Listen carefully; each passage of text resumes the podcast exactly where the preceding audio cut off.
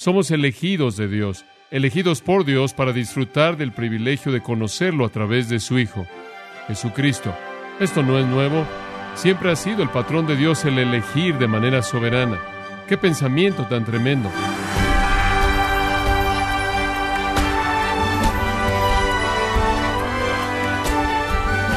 Qué gusto que nos acompañe en gracia a vosotros con el pastor John MacArthur. En la mayoría de los casos, cuando una compañía decide asumir el costo de contratar a un candidato, toman en cuenta la experiencia y las habilidades que la persona tiene y que por lo general sobrepase en experiencia el costo de la contratación que se busca. Sin embargo, ¿acaso ¿Hay algo en los humanos que motivó a que Dios escogiera algunos para salvación? El día de hoy, el pastor John MacArthur, en la voz del pastor Luis Contreras, nos enseñará las razones por las que Dios decide salvar a pecadores en la serie Elegidos para la eternidad, en gracia a vosotros. Primera de Pedro 1, 1 y 2. ¿Será tan amable en pasar a ese texto? nos esperan riquezas maravillosas conforme compartimos la verdad preciada de Dios. Pedro abre esta epístola, como usted sabe, a llamar a sus lectores elegidos, elegidos. Qué pensamiento tan tremendo. Somos elegidos de Dios, elegidos por Dios para disfrutar del privilegio de conocerlo a través de su Hijo, Jesucristo. Esto no es nuevo. Siempre ha sido el patrón de Dios el elegir de manera soberana. Nehemías 9:7 nos dice, Dios escogió a Abraham Génesis 21:12 nos dice Dios escogió a Isaac. Romanos 9, 8 al 15 dice que Dios escogió a Jacob. El profeta Ageo en el 2.23 dice Dios escogió a Zorobabel. Isaías 42.1 y 1 de Pedro 2.6 dice Dios escogió a Cristo. El Evangelio de Juan inclusive nos recuerda de las palabras de nuestro Señor en Juan 15 que Él escogió a los discípulos, los apóstoles. Gálatas 1.15 nos dice que Él escogió a Pablo un instrumento escogido. Y aquí de nuevo somos confrontados con el hecho de que Él eligió a la iglesia mediante elección soberana. Dios eligió a aquellos que le pertenecerían. Recordamos en Efesios 1, en donde dice en el versículo 4, según nos escogió en Él desde antes de la fundación del mundo. Y segunda de Tesalonicenses 2.13, Dios os ha escogido a vosotros desde el principio para salvación. Y hemos estado examinando esta gran y rica verdad de que somos los elegidos de Dios. Pedro comienza su epístola con eso porque quiere recordarle a sus hermanos y hermanas perseguidos que quizás no sean los elegidos del mundo, pero son los elegidos de Dios. Quizás no sean elegidos según el estándar del mundo, pero son elegidos según el estándar de Dios. Su propósito para ellos se desarrolla a lo largo de toda la eternidad sin importar lo que el mundo pueda hacer. En ese entonces, en el momento en el que él escribe, están siendo rechazados, perseguidos, sufriendo por su fe, y él les recuerda que son el pueblo escogido de Dios. Qué aliento tan tremendo es este para los creyentes perseguidos. Y conforme Él introduce el hecho de que son elegidos, Él nos da algunos de los elementos de la gran doctrina de la elección. En la palabra elegidos está la naturaleza de nuestra elección, esto es, somos los seleccionados de Dios por su gracia. Él después discute la condición de nuestra elección. Debido a que somos los elegidos, residimos, versículo 1, como extranjeros. No pertenecemos aquí. Somos ciudadanos de otro reino, miembros de otra familia. Somos extranjeros aquí en un exilio temporal, por así decirlo. Esa es la condición de nuestra elección. En tercer lugar, la fuente de nuestra elección en el versículo 2. Según la presencia de Dios Padre, Dios nos escogió en base a una relación predeterminada. Somos elegidos por Dios en base a su propio preconocimiento. Y dijimos que eso no significa ver de antemano, eso no significa información obtenida mediante observación. Esa es una relación predeterminada. Ese mismo término, presciencia, es usado en el capítulo 1, versículo 20, en donde dice que Cristo fue conocido de antemano desde antes de la fundación del mundo. No puede significar que Dios escogió a Cristo para que fuera el Salvador en base a observación o conocimiento de antemano. debe significar una relación predeterminada y plan, un diseño deliberado. Entonces la fuente de nuestra elección se encuentra ligada en el plan predeterminado de Dios llamado preconocimiento o presciencia. La esfera de nuestra elección siguió a continuación y lo señalamos en el versículo 2 que entramos en la experiencia en sí de nuestra elección mediante la obra santificadora del Espíritu. Esto es, la elección se vuelve una realidad en la vida de la persona elegida mediante la obra de ser apartado por el Espíritu Santo. Santificación significa apartar. Fuimos apartados del pecado, fuimos apartados del mundo, fuimos apartados de ser hijos de Satanás a ser hijos de Dios, fuimos apartados de la muerte a la vida. Esta es la obra de ser apartado, la obra de santificación del Espíritu Santo de Dios. La santificación entonces comenzó en la salvación y es un proceso de purificación que se lleva a cabo hasta que veamos a Jesucristo cara a cara. Hemos sido elegidos, dice Efesios 1.4, para ser santos. Hemos sido elegidos para buscar la santidad. Y entonces la obra santificadora comienza en la salvación, cuando somos apartados del pecado a Dios, de la muerte a la vida, de Satanás a Cristo, y después esa obra de ser apartados continúa progresivamente hasta que nos volvemos más y más santos y más y más como el Señor Jesús mismo. Entonces la esfera de nuestra elección es un ambiente de santificación. La obra santificadora del Espíritu Santo hace de los impíos santos. Ahora eso nos lleva en quinto lugar, y eso simplemente fue un repaso, al propósito de nuestra elección en el versículo 2. La obra santificadora del Espíritu ha sido llevada a cabo para obedecer al Señor Jesucristo. Ahora escucha esto, es muy básico. Fuimos apartados del pecado a Dios para que obedeciéramos a Jesucristo. La obediencia entonces es el resultado. Efesios 2.10 dice que hemos sido hechos obras maestras, por así decirlo, hechura de Dios, ordenados para buenas obras, las cuales Dios ha predeterminado que hagamos. En otras palabras, la salvación es, por definición, una vida de obediencia. Una verdad muy importante. Hemos sido apartados a Dios por la obra del Espíritu para que podamos obedecer a Jesucristo. Esto sigue a la realidad anterior.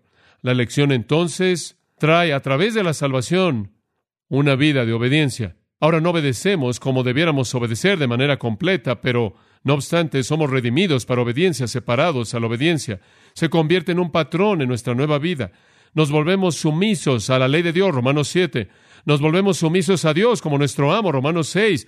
Ya no somos los esclavos del pecado, sino que ahora somos los siervos de Dios. La justicia caracteriza nuestra conducta. La virtud es un patrón de nuestra vida nos volvemos fieles y fructíferos y servimos y amamos a Cristo. La verdadera salvación produce obediencia, no obediencia perfecta, pero obediencia.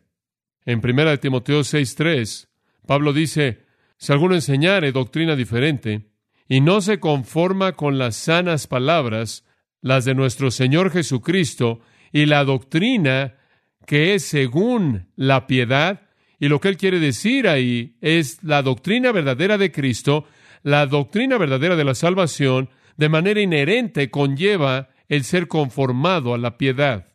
La realidad bendita de la salvación da lugar al fruto amoroso de la obediencia, y eso también es la obra del Espíritu. ¿Será tan amable de ver conmigo por un momento Primera Tesalonicenses 1, en donde Pablo escribe junto con sus compañeros Silas o Silvano y Timoteo a la iglesia de los tesalonicenses. Él da gracias a Dios siempre por ellos, versículo 2. Versículo 3, él mantiene en mente la obra de fe, la obra de amor y la constancia en la esperanza. Y después él dice en el versículo 4, observe esto, sabiendo, hermanos amados por Dios, vuestra elección de vosotros. Yo sé que son elegidos, él dice, yo sé que son escogidos. ¿Cómo lo sabes? porque nuestro Evangelio no llegó a vosotros en palabras solamente, sino en poder, en el Espíritu Santo y con plena sortidumbre. Note el versículo 6. Y vosotros también os volvisteis imitadores de vosotros y del Señor. Y versículo 7. Se convirtieron en ejemplo a todos los creyentes. Y versículo 9.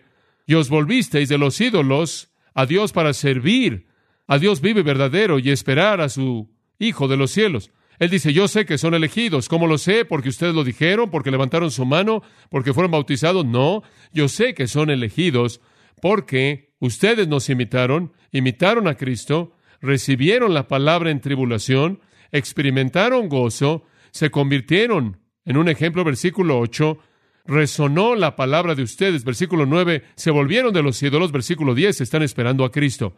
Todos estos son factores de una experiencia de regeneración, de una vida regenerada. Esas son las cosas que caracterizan a la elección verdadera. Eso es básico. A.W. Pink presenta esta pregunta. Él dice, ¿cómo puedo conocer mi elección? ¿Cómo puedo saber que soy elegido? Y después él la responde de esta manera. En primer lugar, por la palabra de Dios habiendo venido en poder divino al alma, de tal manera que mi satisfacción conmigo mismo es despedazada y mi justicia personal es renunciada, es dejada. En segundo lugar, porque el Espíritu me ha convencido de mi condición terrible, condenada, culpable, perdida. En tercer lugar, porque se me ha revelado que Cristo es suficiente y apto para satisfacer mi caso desesperado y mediante una fe divinamente dada, me ha causado que me aferre a Él y descanse en Él como mi única esperanza. En cuarto lugar, por las marcas de una nueva naturaleza dentro de mí, un amor hacia Dios, un apetito por cosas espirituales, un anhelo de santidad, un buscar la conformidad a Cristo. En quinto lugar, mediante la resistencia a la cual la nueva naturaleza hace que la antigua, la vieja, haciéndome que odie el pecado, me odie a mí mismo por lo mismo. En sexto lugar, al evitar cualquier cosa que es condenada por la palabra de Dios y al arrepentirme de manera sincera de y confesar humildemente toda transgresión. El fallar en este punto con toda certeza y rápidamente va a traer una nube oscura sobre nuestra certeza, causando que el Espíritu refrene su testimonio. En séptimo lugar, al prestar toda diligencia en cultivar las gracias cristianas y usar todos los medios legítimos con este fin en mente. De esta manera el conocimiento de la elección es acumulativo. ¿Cómo sabe usted que es elegido? ¿Cómo sabe que usted es elegido? Resumiendo lo que él dijo, usted lo sabe porque la palabra de Dios le enseña y se mueve en su vida y lo convence de pecado y despedaza su complacencia personal. Lo sabe porque de pronto su espíritu ha sido despertado a su pecado, a la realidad de Cristo, y después usted recibe esa naturaleza nueva, ama a Dios, ama su palabra y anhela servirlo, glorificarlo, odia el pecado, quiere resistirlo y demás. Todo eso realmente en el término más común, refleja un corazón obediente. Usted obedeció la palabra, usted obedeció la convicción del Espíritu, usted obedeció la obra de Cristo, usted obedece lo que las Escrituras lo llaman a hacer. La obediencia es la marca, es el resultado, es la respuesta que viene a uno que verdaderamente es redimido. Entonces Pedro nos está diciendo que esa obra de elección produce obediencia a Jesucristo. No es obediencia perfecta, y donde fracasamos habrá un corazón de quebrantamiento y confesión, pero es característico de un creyente verdadero el obedecer a Jesucristo. Y después, para sellar esa verdad, Pedro menciona el sexto aspecto de la elección que quiero que vea. Llamémosle, y hay muchas maneras en las que podríamos llamarlo, llamémosle la seguridad de nuestra elección. Inclusive podríamos llamarlo la obligación de nuestra elección o inclusive el pacto de nuestra elección. Pero quiero que lo vea, es profundo, maravilloso, práctico. Él dice esto, para obedecer a Jesucristo, y cuál es la siguiente frase, puede subrayarlo en su Biblia o en su mente, y ser rociado con la sangre de Jesucristo. Esa frase necesita una atención muy cuidadosa.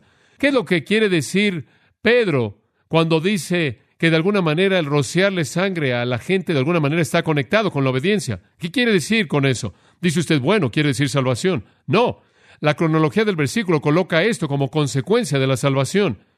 ¿En qué frase ocurrió la salvación en el versículo 2? ¿En qué frase? Elegidos según la presencia de Dios Padre, eso fue en la eternidad pasada, y después la salvación ocurrió bajo la frase que, por la obra santificadora del Espíritu. Ahí es donde la salvación se llevó a cabo, llevó a la obediencia y siendo rociado con su sangre. Es algo que es consecuente con la salvación, lo cual es expresado en la frase santificación por el Espíritu. Pero ¿qué quiere decir entonces? ¿Qué es consecuente con el acto de la salvación que involucra el ser rociado con sangre? Bueno, si usted estudia las escrituras como lo hice al investigar esto, solo hay unas cuantas ocasiones en donde hubo personas que fueron de hecho rociadas con sangre. Y no en la expiación, no en el día de la expiación, cuando la gente rociaba con sangre.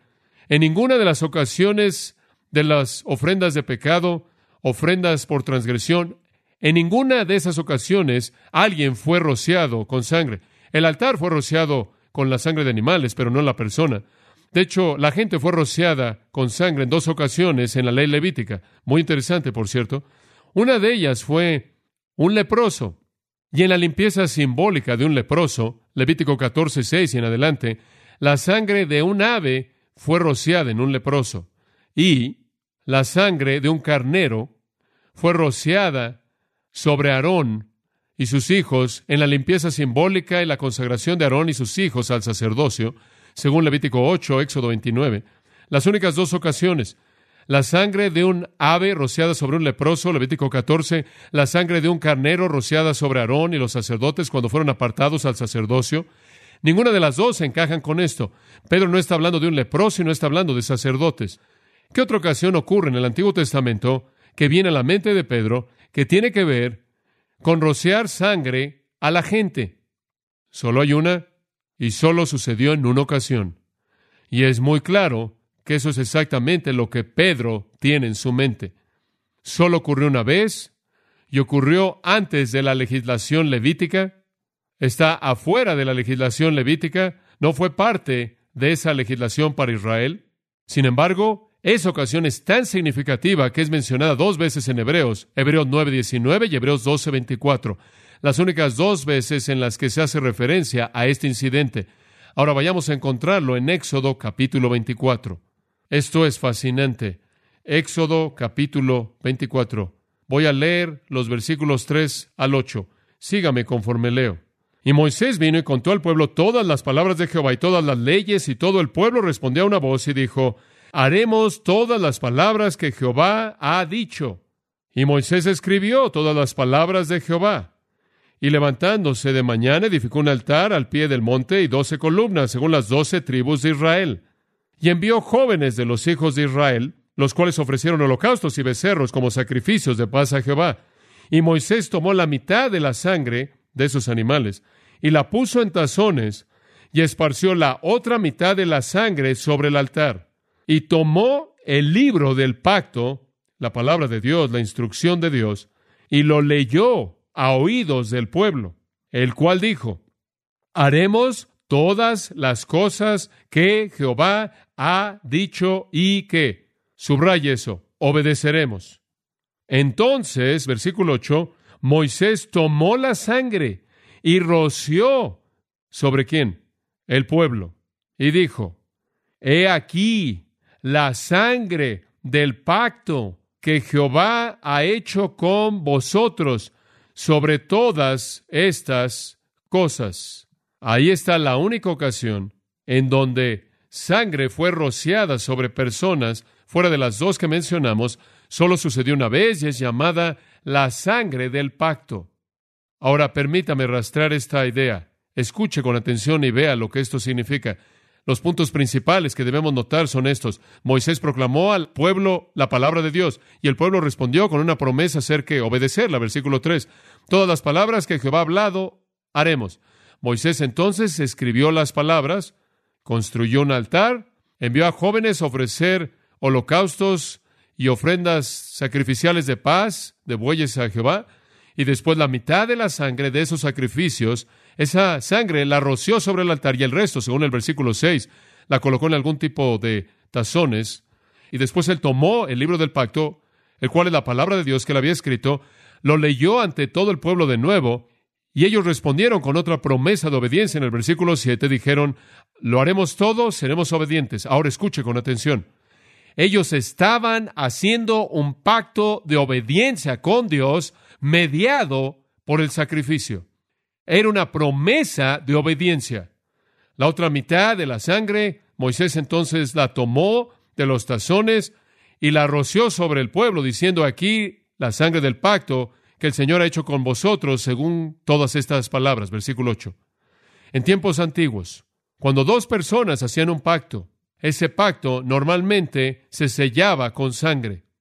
Y había ocasiones en las que esa sangre era normalmente colocada en ambas partes. Y ese era un pacto de sangre, de compromiso, para que guardaran un pacto. Era común en culturas antiguas. Y sucedió ese día. Y el pacto fue este. prometemos, oh Dios, que nosotros que obedeceremos tu palabra.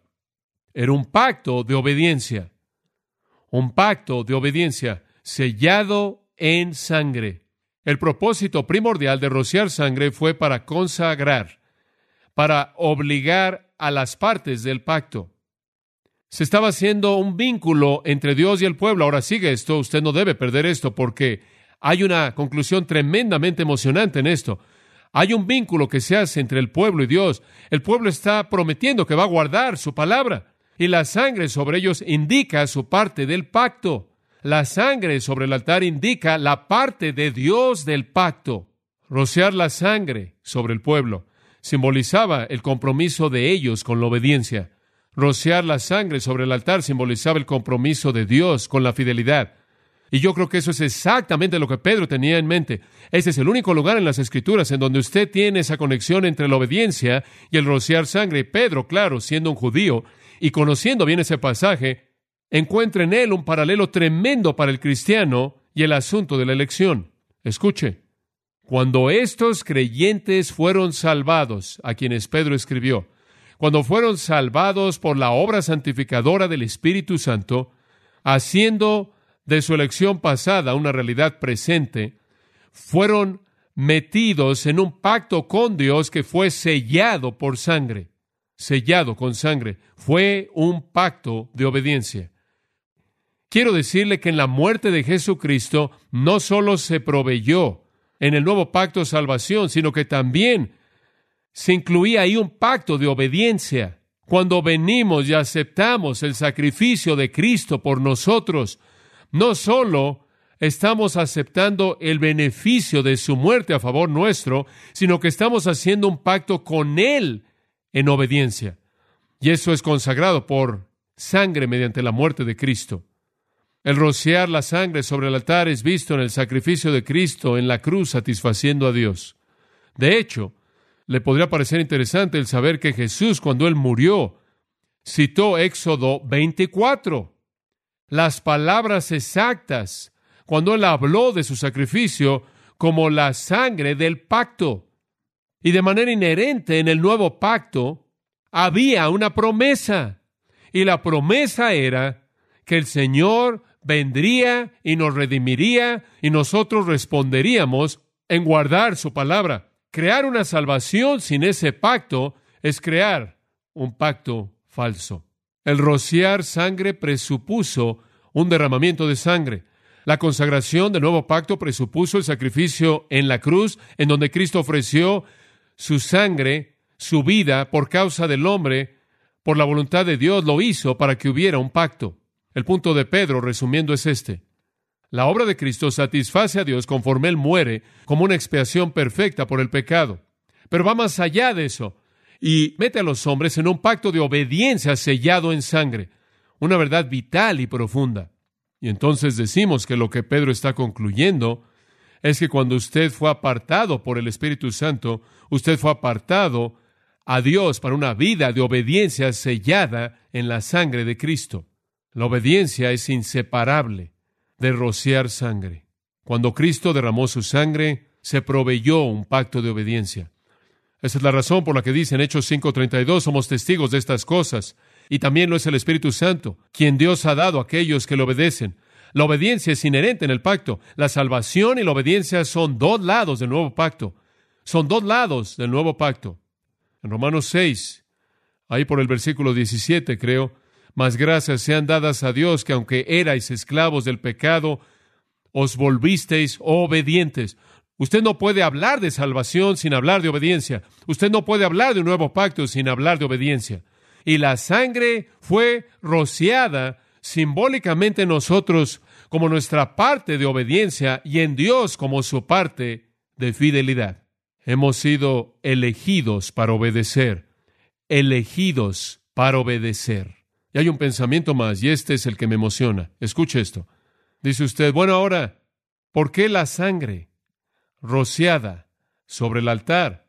¿Cuál es la parte de Dios? Escuche esto. La sangre rociada sobre nosotros simboliza nuestro compromiso con la obediencia. La sangre rociada sobre el altar sobre Dios simboliza su compromiso con el perdón. ¿Escuchó eso? Con la gracia. Un pensamiento maravilloso. Ese es el pacto. El pacto es que prometemos obedecer y Dios promete perdonar cuando no obedecemos. ¿No es ese un pacto maravilloso? Eso es lo que la sangre proveyó. Esos son los dos lados del pacto de obediencia y esa es la seguridad de nuestra elección. Estamos seguros como elegidos debido al pacto. Somos metidos en un pacto de obediencia y nuestra vida se caracteriza por la obediencia. Y si usted le dice a alguien, conviértete en cristiano y no te preocupes por la obediencia, usted no le está dando el mensaje verdadero. Cuando usted llama a alguien a la salvación, usted lo está llamando a un pacto. Nuestra parte es obedecer y la parte de Dios es perdonar cuando fracasamos. Y ese es el pacto. Ese es el pacto.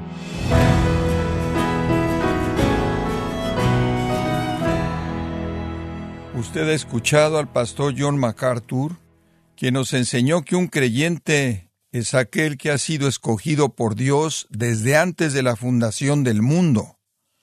Nos encontramos en la serie Elegidos para la Eternidad, aquí en Gracia a Vosotros. Estimado oyente, quiero recomendarle el libro Isaías 53, El siervo sufriente, en donde John MacArthur, haciendo uso de su experiencia y su sistema de predicación expositiva, explica por medio de diez sermones lo que el autor divino dijo a través del profeta Isaías acerca de Jesucristo, el Cordero Inmolado de Dios. Adquiéralo en la página gracia.org o en su librería cristiana más cercana. Y quiero recordarle también que puede descargar todos los sermones de esta serie elegidos para la eternidad, así como todos aquellos que he escuchado en días, semanas o meses anteriores, animándole a leer artículos relevantes en nuestra sección de blogs, ambos en gracia.org. Si tiene alguna pregunta o desea conocer más de nuestro ministerio, como son todos los libros del pastor John MacArthur en español, o los sermones en CD que también usted puede adquirir, escríbanos y por favor mencione la estación de radio por medio de la cual usted nos escucha en gracia a vosotros. Es importante conocer no solo el país y ciudad de donde usted nos escucha, sino también la radio. Para quienes contactan nuestro ministerio por primera vez, pueden solicitar una copia del mensaje de promoción sin costo alguno, un mensaje por oyente únicamente. Si usted vive en los Estados Unidos o Puerto Rico, escríbanos a Gracia Vosotros, P.O. Box 4000, Panorama City, California 91412.